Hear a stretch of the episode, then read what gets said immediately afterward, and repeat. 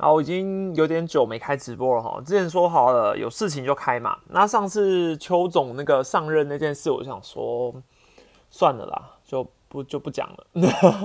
那我说啊，反正就是邱就邱昌荣上任，我好像也没什么其他事要补充，而且其他教练团其实也都还没出来，我就先就先这样好了。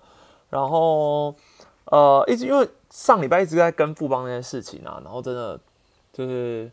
呃，各种消息来源很乱啊，然后这议题追了好久啊，然后就觉得哇，时间过得好漫长啊，话题也都跳不开啊。我觉得大家也有点看腻了哈。那好不容易今天终于有一个新的话题出来了，所以我们就可以来聊聊，把重点人物放在陈宇勋身上。所以下了一个果断的标，陈宇勋 TFA，谁有兴趣啊？你们觉得谁有兴趣呢？可以先在心里想一下。那我必须要先说一下这个背景嘛，因为今年只有 FA 市场。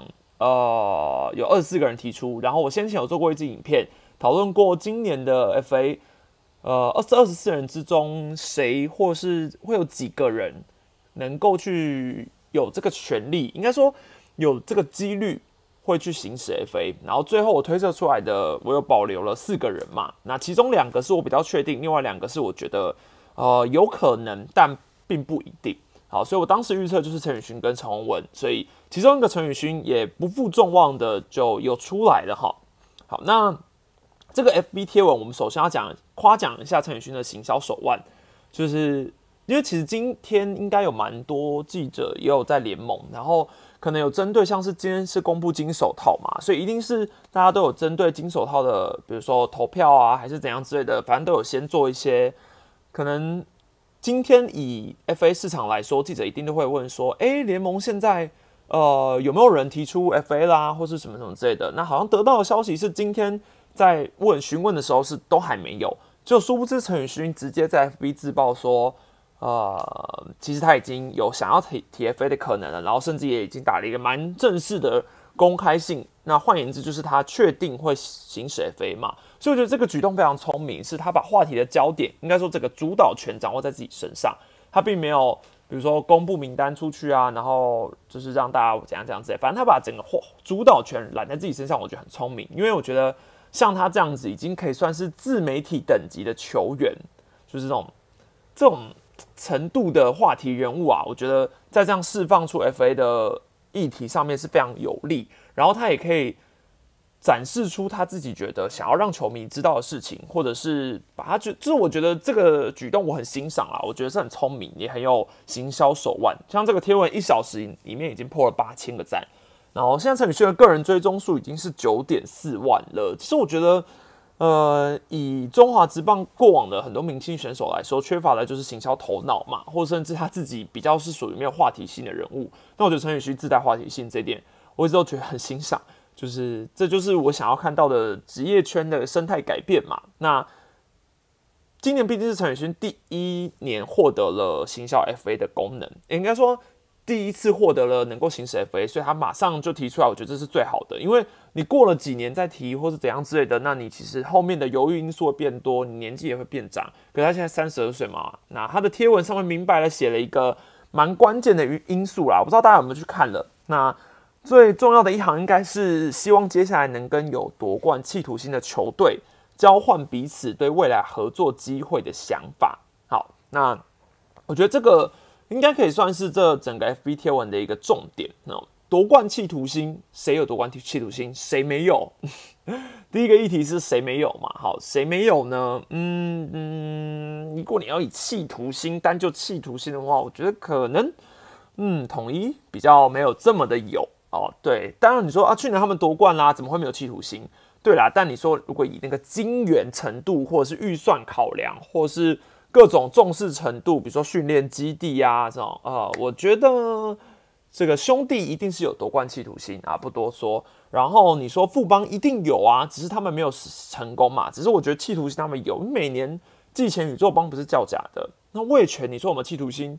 我觉得光从他们回归球队、回归整个冲刺来说，这就是一个很有企图性的展现。而且以第一第一年新球队这样子看起来，企图心一定有拿出来。那不会急着要拿冠军啦，可是就是他们应该也会希望赶快进季后赛。然后我之前跟叶总他说，他有说，其实球队战绩好是对于整个球队来说最重要的一件事，让大家有一个信心往前迈进。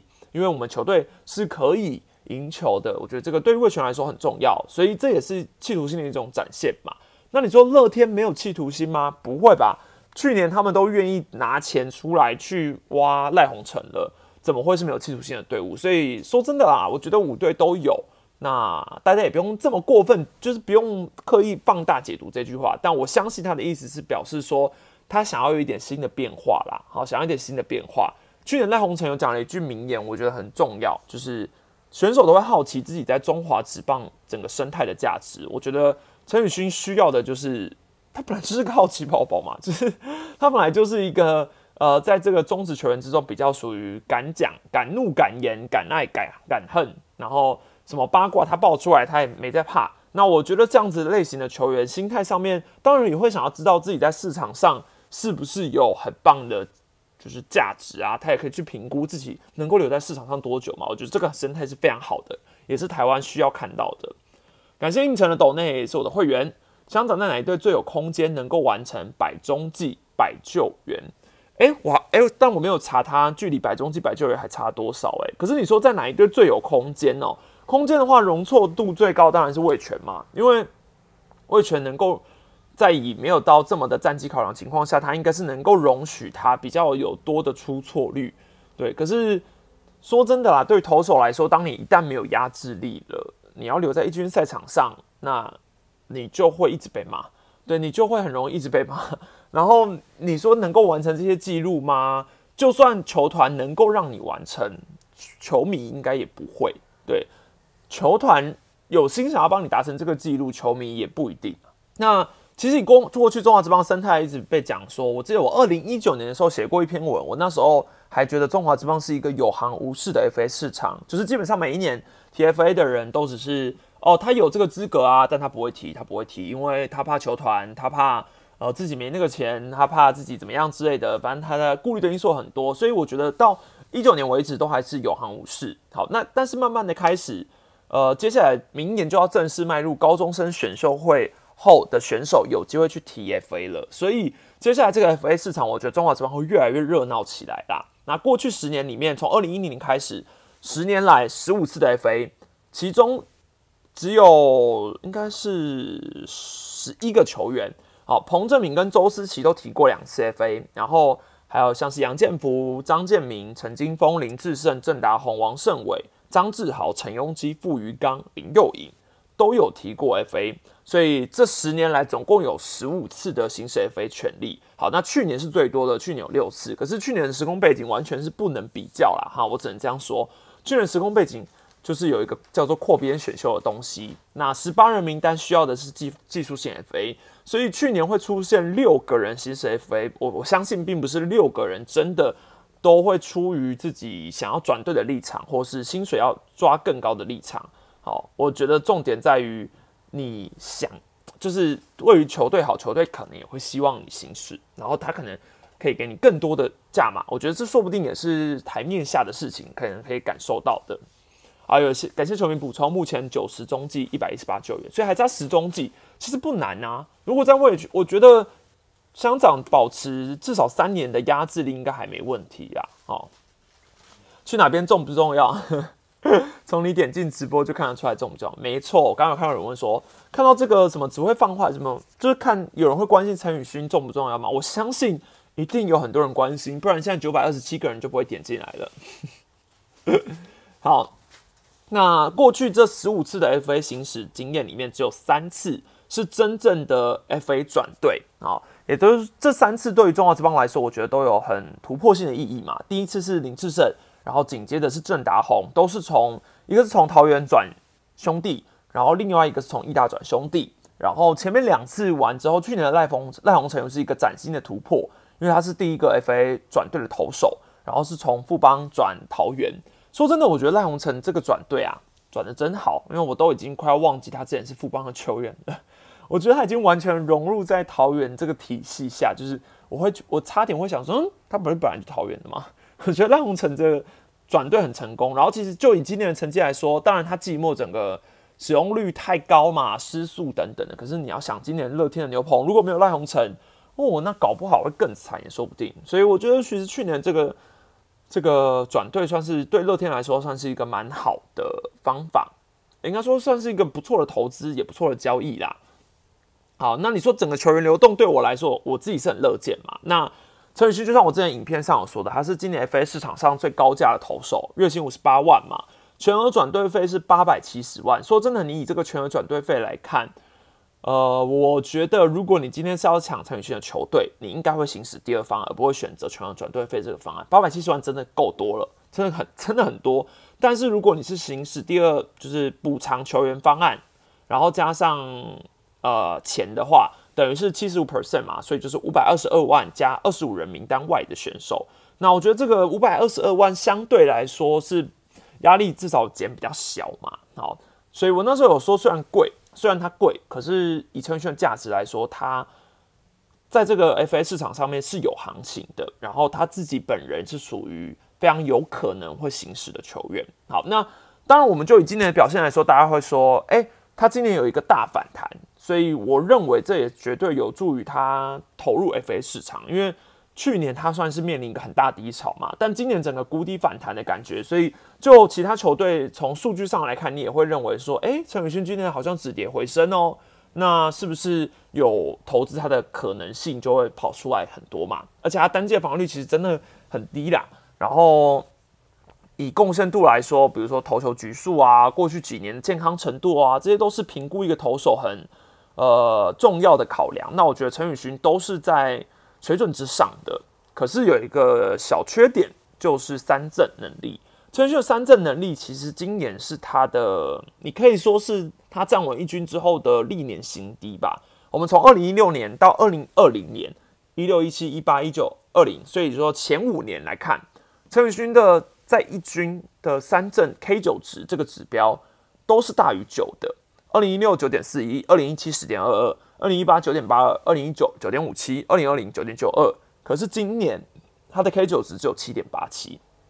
好，那以七点八七这个考量，你你可能会高高跟我说，哎，问题是它的防御还是很好啊，它压制力很好，所以不是太大的问题嘛，对不对？呃，你说这不是问题嘛？但是九九点九二到七点八七，这个绝对会是一个警讯。就算它不不会马上构成问题，它以后也会变成问题。因为对投手来说，三振能力本来就是参考现在棒球的一个很大的指标嘛。所以为什么后来会有 F I F I P 这种进阶数据的出现，就是因为要把投手的三振保送啊这种数据评估在一起，是一个更好的参考值。那陈宇勋，你可以说今年他可能也是受到一些换球的影响。那他在面对打者的时候，比较处于开始是透过他比较有经验的方式，或者是各种球种去混淆打者，然后制造比较多的滚地球或飞球。但是直接三振打者的能力确实是比较低了，确实是比较低了。好，所以没错，现在刚来的同学现在在讲香港的 K 九值，没错。那好，那以年纪来说，陈宇勋现在三十二岁，当然不老嘛。那我觉得今年就是他最好的时机。好，然后之前新闻其实也有讲说，魏权跟富邦对他有兴趣嘛？那就算这个只是传闻，如果陈宇勋真的没有成功转队，我相信乐天真的也会为了要留住陈宇勋去开一张大约。那对于陈宇勋来说，后援投手，我个人觉得啦，至少三年嘛，至少三年，至多大概五年。三十二岁，你看投到能够在一军投到三十七岁，很有压制力，也很强了。所以至少三年至多五年。那假设他的复数年约就是争取三到，比如说我觉得啊，大概可能争取三年约吧。对，争取三年约，我觉得应该是陈宇勋想要的。那如果是他留在乐天的话，我觉得乐天应该会开出至少三年约。好，这是我的猜测。好，那呃，我们回到一个比较重点的话题嘛，就是谁需要陈宇勋？那我们一对一对来看。统一的话，我可以跟大家说，我是觉得可以先去掉了啦。我是觉得可以先去掉了啦。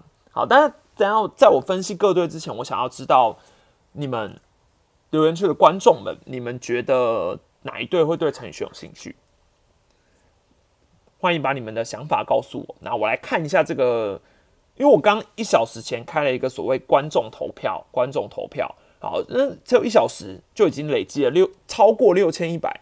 超过六千一百票，好，然后在这个五队的选项当中啊，得票率最低的是统一，得票率最低的是统一，只有百分之六的呃我的观众会猜统一，然后百分之十的猜魏权，好，然后百分之二十猜兄弟，百分之二十六猜富邦，啊，百分之三十九是猜留在母队。所以基本上也是跟现在的留言区的人说的差不多，富邦、味全或是乐天，大概就是这三个选项。好，然后最不可能的是统一，可是这个票选比较意外，是大家觉得乐味全的只有百分之十嘛，大概六百票觉得是百分之十，可是我个人觉得啦，味全应该是几率最高的。好，我等下来跟大家说。那我可以跟大家讲一下，根据历史经验，上一次我请我的观众预测说。富邦新任的总教练是谁？当时最多人猜的两万四千票，百分之三十五 percent 最多人猜的是陈金峰。结果陈金峰后来有被证实是富邦内部其实有去询问过陈金峰，但他没有意愿。好，然后后来观众猜的第二人选是百分之二十六的是邱昌荣，邱昌荣百分之二十六，也就是说我的观众算是非常的强大，就是。猜第一名的是他没有意愿，但他确实有可能。那猜第二名的呢，就是真的新任的副帮总教练。所以我只能说，这个数据太值得参考了。也就是说，各位观众都是非常会神准预测的人。所以我们这次就来看大家有没有猜中。目前现在这个数据来看，大家是猜他留在母队啦。好，大家猜他留在母队。感谢侯富祥的斗内，想看乡长去兄弟看球迷血流成河。哦，好，那我想知道。你是兄弟的球迷，你不希望陈宇勋来的原因是什么？我想知道，我好奇。对，呃，一个三十二岁的极战力牛棚投手，你不希望他来的原因是什么？所以我蛮好奇这一点的。说真的，如果他来统一，我也不反对啊。只是我觉得统一没钱而已。但是我觉得他来统一，我一点都不反对啊。好，有人说哦，可能要补偿球员，所以不希望自己的球员离开。好，有人说纯粹讨厌，有人说态度。好，有人说气氛，感谢 S Y P 的抖内百分之百富邦可以吸收怪声球员去基地，太狠了，太狠了，太狠了！我是觉得只是公关头会很痛啊，没错，跟 Home 打讲一样，公关头会很痛。不过说真的啊，到底 如果球员要就是。我我真的好好奇哦，如果陈宇勋从桃园跳过去啊，maybe 富邦，maybe 兄弟，那他们会被管得住吗？我好好奇哦。其实我真的想看啊，就是我想要看像陈宇勋这么会经营自媒体的选手，遇到很严谨的制服组或者是教练团，那他会有什么样的变化呢？嗯，我我想看。好，那我们先讲统一可以先去掉的原因，没有这么。没有这么肤浅啊！我不是只是单纯觉得说统一没钱啊，我觉得统一有钱呐，只是统一的钱没有花在呃那个那个叫什么呃直棒身上。好，我觉得只是这个原因。那我觉得预算有限这一点，可是你要想哦，统一有一个有一点点可能性，就是如果他这三位老将，我我今天才上了统一的四出名单的影片预测嘛，那如果潘威伦、高国庆、潘武雄这三位老将真的在今年都退休了，转教练之类的。好，那这些合约剩下来的钱，明本来可能要签这些比较高薪的选手，而我省下来，那说不定我有钱拿去签陈宇勋啊，对不对？所以这也是一个可能，所以我没办法把统一完全的排除掉啊，我不会把它完全排除掉，但我是觉得几率很低，只是也有这个可能。老将退休之后，你钱是不是省下来？那你有一些钱可以拿去做别的事了嘛，或是拿去续留布雷克，这个比较好嘛，对不对？好，那问题是投手其实不是统一的问题嘛？牛棚也不是统一的终结者，陈玉伟还很年轻，所以种种的迹象来看，统一确实没有网络陈玉呃陈宇勋的必要性在。感谢无数的斗内，你说我爪不需要香肠来出怪声加带坏小孩，谢谢。看来陈宇勋是，哎呀，我觉得是双面刃啦。对，当然陈宇勋也。蛮常发表自己的一些声音的，对，但这就要看兄弟喜不喜欢喽。不过就历来经验来说，兄弟好像没有在喜欢，但统一也不喜欢哦，不得不说。对，有表情符号的 “war to lose”，没错。好，那统一我们先排除掉嘛，我自己啊排除掉。好，那感谢麦克比的抖内，感谢你。那富邦，我认为有几率，也是大家现在风声在传的一个几率嘛。好，那洪总是建议曾俊岳，就今年富邦的终结者转先发，然后富邦过去的一个终结者陈宏也转先发了，所以你可以简单来看，富邦确实有缺终结者这个人物，有缺缺一个经典的终结者。所以你说陈宇勋有没有可能？当然有可能。感谢 X S X 坏车的懂内，统一经营职棒商社会公益吧？是啊，是啊，应该没有人怀疑这一点吧？好，那呃。我觉得富邦这个叫真菌的转先发，所以你一切看起来好像是说，哎，陈宇君有去富邦的可能性，这个确实是有。可是你要考量富邦到底是不是一支要换血的队伍？对，现在各种年轻选手，所以到底要不要，到底是不是一支会换换血的队伍？那如果要换血的话，特别去补强牛棚有这个必要吗？好，而且富邦的投手也不是太大的问题，问题并不在这么大的，就是今年的看下来，问题并不是出在投手啦，然后。建议曾俊转先发的其实是洪一中总教练哦，好是洪一中总教练。那邱昌荣总教练上任之后，会建议曾俊转先发吗？这个又是另外一个评估点。所以如果曾俊岳不转先发，继续在终结者，那陈宇勋去富邦发展性可能就是一个中继投手。好，那中继投手你要花上，呃，如果是以名单球员补偿的话，至少也是五百万以上的价码去拿这个中继投手。球团就算有钱，有必要吗？呃，这个几率是我自己觉得没有这么高的。当然，现在风声是这样传啦。哈，我看我自己是觉得富邦的几率没有到非常高。好，那兄弟的话一样有几率，但也我也觉得没有到很高的原因是，呃，我有看巷口闲聊，那个奶哥他们那时候有讲嘛，他们有讲说要看老板的钱包会不会打开嘛。如果你今年夺冠来说，老板钱包应该没有不打开的理由，就是夺冠嘛，总是要有一些红利 bonus 值的。可是。呃，兄弟会去延揽陈宇勋吗？会去延揽陈宇勋吗？这个的前提之下，也看兄弟自己的牛棚嘛。你说像李正昌老化，李正昌老化这一点，确实是可以让兄弟去好好的考虑一下。后面虽然有蔡启哲、有吴俊伟，其实也都还算年轻，他们谁去顶终结者，也都是可以考虑的因素。但如果你可以让陈宇勋进来，毕竟兄弟牛棚后半段其实有一些隐忧嘛，有一些隐忧，所以确实。呃，也有可能是，呃，也不失是一个不好的方法。但兄弟，我觉得近年来都比较偏向是他们希望用农场养成，巩固农场，然后去培植出更多更多的战力。所以他们比较不偏向这种直接拿人过来补洞，甚至你说他们的牛棚是洞吗？也不是，对，也不是。所以我觉得，就以整个农场的运作情况来说，兄弟大可以自己去培养更多的好的投手。所以你说要去延揽陈宇勋吗？有这个几率，但我也觉得是几率低一点。好，好，那最后呃，应该说有可能转队的，我觉得几率最高的确实是魏全龙，确实是魏全龙。我自己猜啊，虽然说我的观众只有猜百分之十是龙队，但我觉得龙队有蛮多符合的原因是：第一，他们终结者有缺嘛，是事实。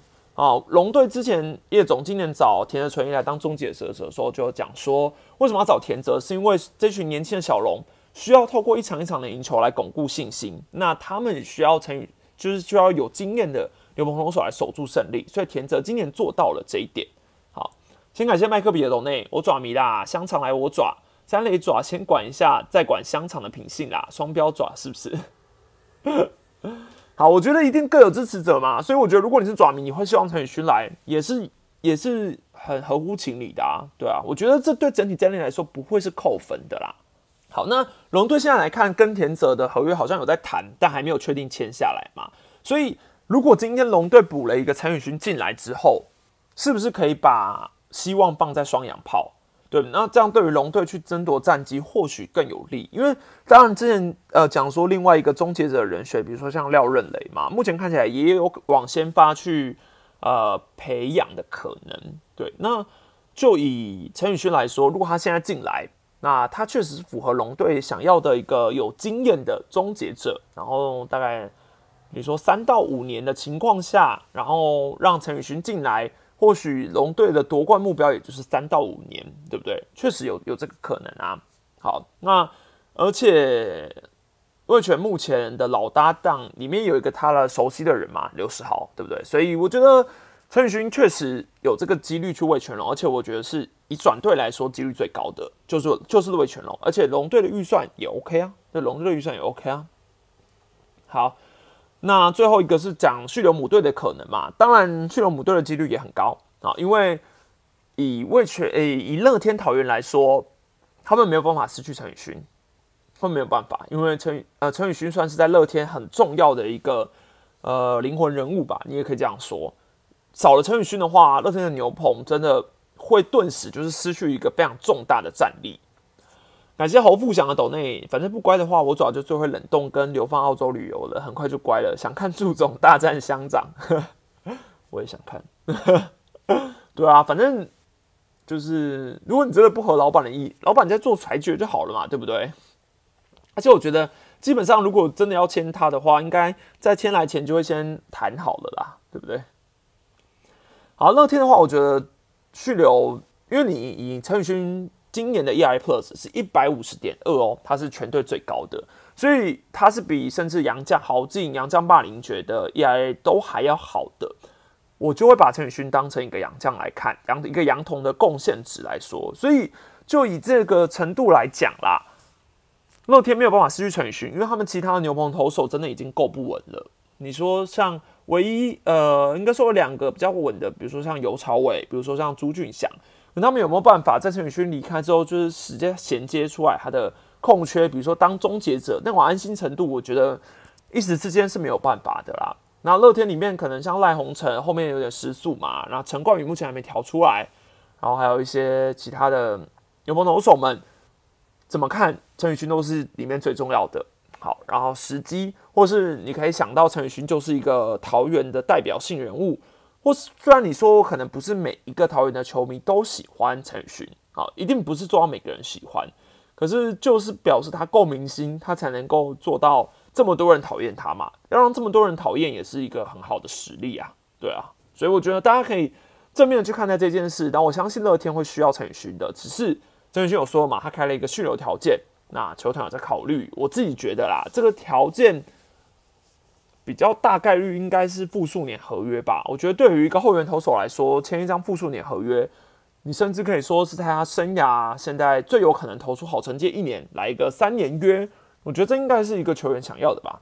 大概 FA 就是聊到这边。那其实我这个原这个话题我原本是想要做影片来分析的，可是啊，我这个礼拜有太多要出的影片了，因为还有乐天的。跟兄弟的试出名单要探讨，然后有时间的话，虽然龙队有讲说他们没有试出名单，可是也会做一个探讨，所以基本上这礼拜可能有两到三支影片要赶，那我就没办法出陈宇勋这一支了，所以为了避免时效性，我就先直播来讲。好，那大家有没有还想要看最近发生的一些时事，要聊什么话题的，欢迎提出来哈。球单金手套，好，哎，都金手套的部分哈，呃呃，我想要讲的是。说真的啊，秋丹金手套，大家的反弹声浪有点太高了吧？就是有点太高了吧？我我我觉得我要替有投票的媒体同业抱不平，就是呃，我就讲，我看下面的很多留言啊，很多人有讲说很不能理解为什么为什么邱丹会拿到金手套，因为会觉得媒体可能是以印象来投票。我要讲说，呃，有人会觉得说，很多媒体会觉得说，哦，他们都是印象派投分。如果你今年真的有看邱丹一直比赛下去的话，什么什么之类的，你可能会觉得说，呃，邱丹不会拿到金手套。可是讲白了一点，就算你是今年每一场比赛每五支球队你都有追，你从头看到尾，真的有这样的人出现的话，好，真的假设我们假设有这样这样的人。那你在最后你要投票的时候，你会不会把全部的数据摊开来再看一次？一定会嘛？好，那中华之邦讲白了，现在就没有手背进阶数据嘛，就没有啊，呃，就没有什么 win share，就没有什么 UZR，就没有什么，就是这些进阶数据真的就是没有。那我们可以评断就是什么？就驻杀，就守备率啊，就失误啊，大概就这三个嘛。所以我们把数据摊开来一看，哎，邱丹一个失误都没有。好，那就算你是一个今年整季无成。呃，全部的比赛全部都看完了，每一个看比赛。可是当你看数据的时候，你可能会想说，诶，那是不是我记错？好像邱丹这样看下来数据很好哦，那这样子感觉起来应该是要投邱丹的吧，对不对？那你会有这样的想法，那邱丹入选就很正常啊。对，假设我今天有选票，我也会投邱丹一票啊。对，那如果今天媒体同业都是以印象派去投票的话，那郭天信就不会中了。因为就是我有看很多人有有些乡民可能会讲说，诶，都如果你们都只看守备率拿票的话，那干嘛不守备率排一排，谁拿金手套奖就好啦，对不对？好，但如果真的是守备率排一排，然后直接丢出去的话，那第一名照理来说就应该要是邱丹吧，对不对？第一名照照理来说是要是邱丹，可是其实第一名是郭天信啊，外野拿最高分的是郭天信，所以很明显的，每一个媒体同业基本上都是有监看比赛。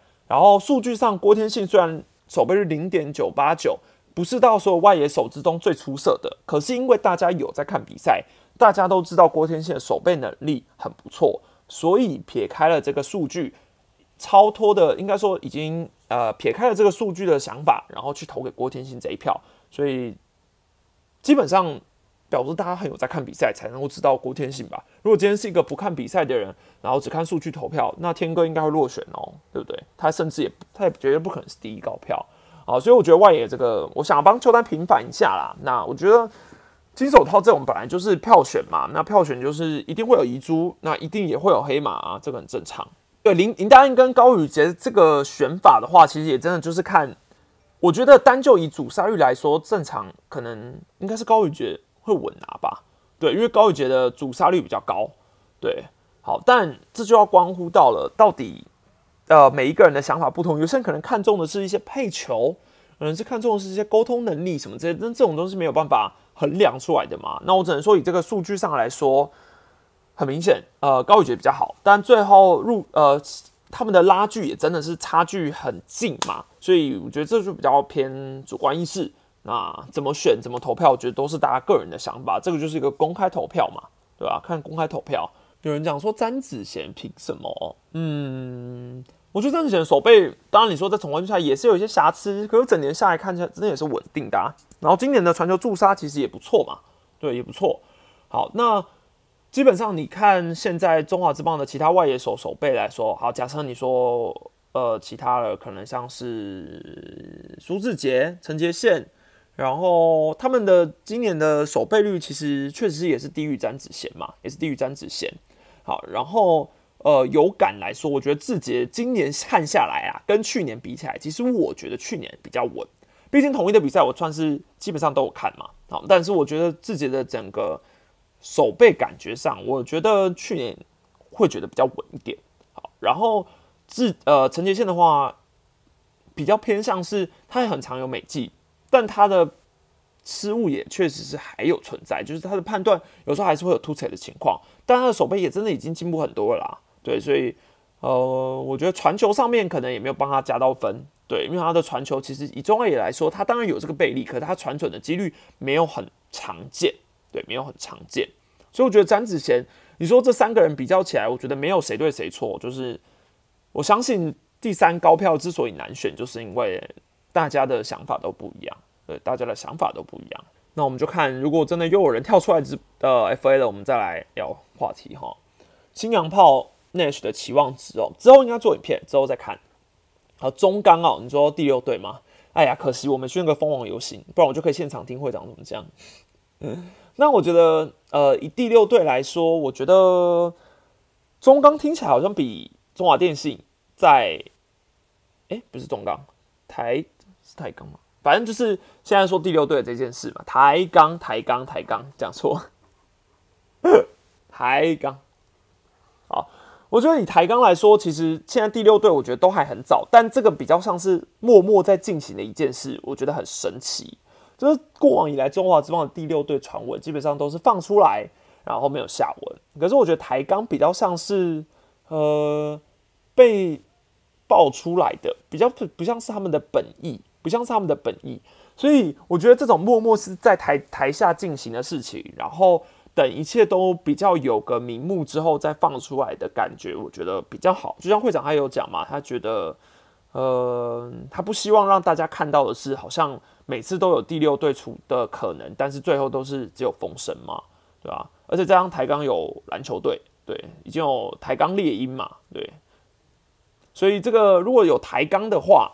然后你说中华电信到底有没有可能？反正我觉得有这么多的市场可能人选去评估，我觉得绝对是好事啊！啊，我是想要看第六队赶快进来啦！啊，最好第七队一起进来都好都好啊。然后我还想要补充一个，就是讲富邦的试出名单那一支影片啊，其实底下有很多，呃，我觉得有蛮多人都有提出来讲说，他觉得蒋志贤或者是像李毅豪，这都不太可能被试出嘛。对，那我个人也觉得，如果我从常理来看，我当然也觉得不可能，我觉得也不可能。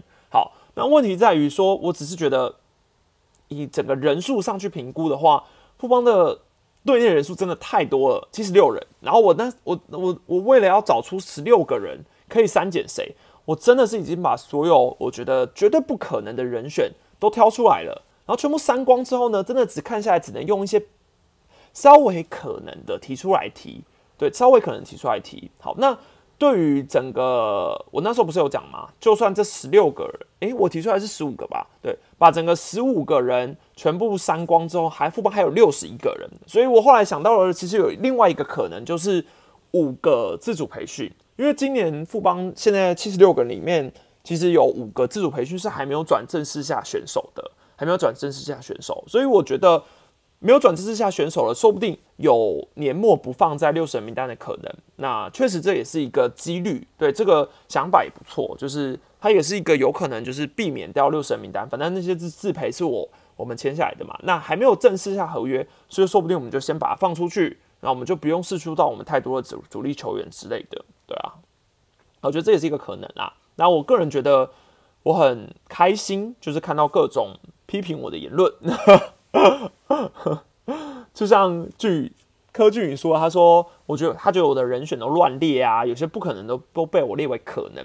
但说真的，我我真的觉得你有你自己觉得不可能的，你也有你自己觉得可能的，然后你也可以底下留言建议我，我觉得都很棒，我都想看。因为我觉得我又不是，就是我又不是什么预测大神，还是我是神明哦，就是我全部预测出来啊，全部一定中，那我一定是有内线消息啊。我今天就是站在一个。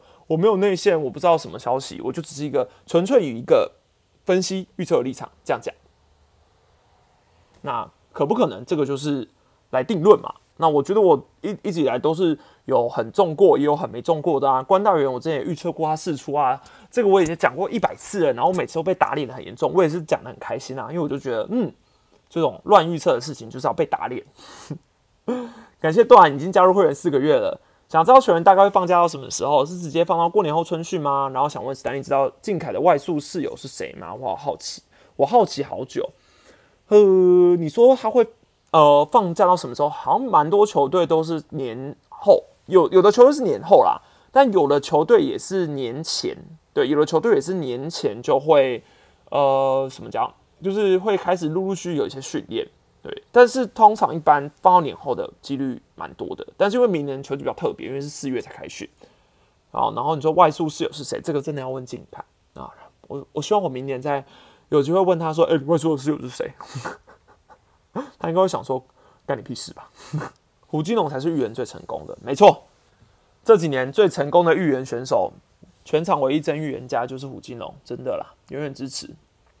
史丹利觉得统一签付 FA 的几率跟签洋炮的几率哪一个比较高？怎么突然觉得我们要有个可怜？哎，这题我可以明白回回复你，签洋炮的几率比较高。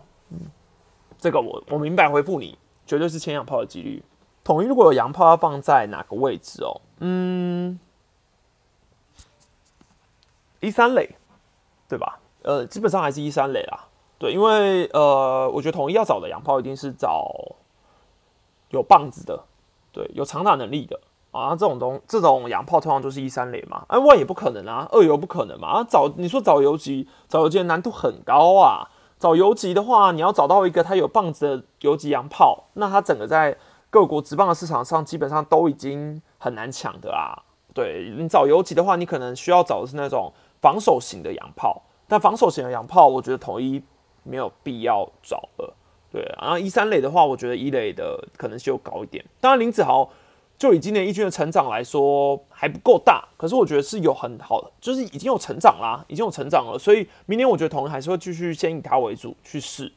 对啊，以他今年第一年的表现已经很棒了啦。想听听神权如果 TFA 统一是否会签下来？嗯，我觉得第一他要 TFA 的几率就很低了。第二统一应该签不下来，因为他转队费真的很高。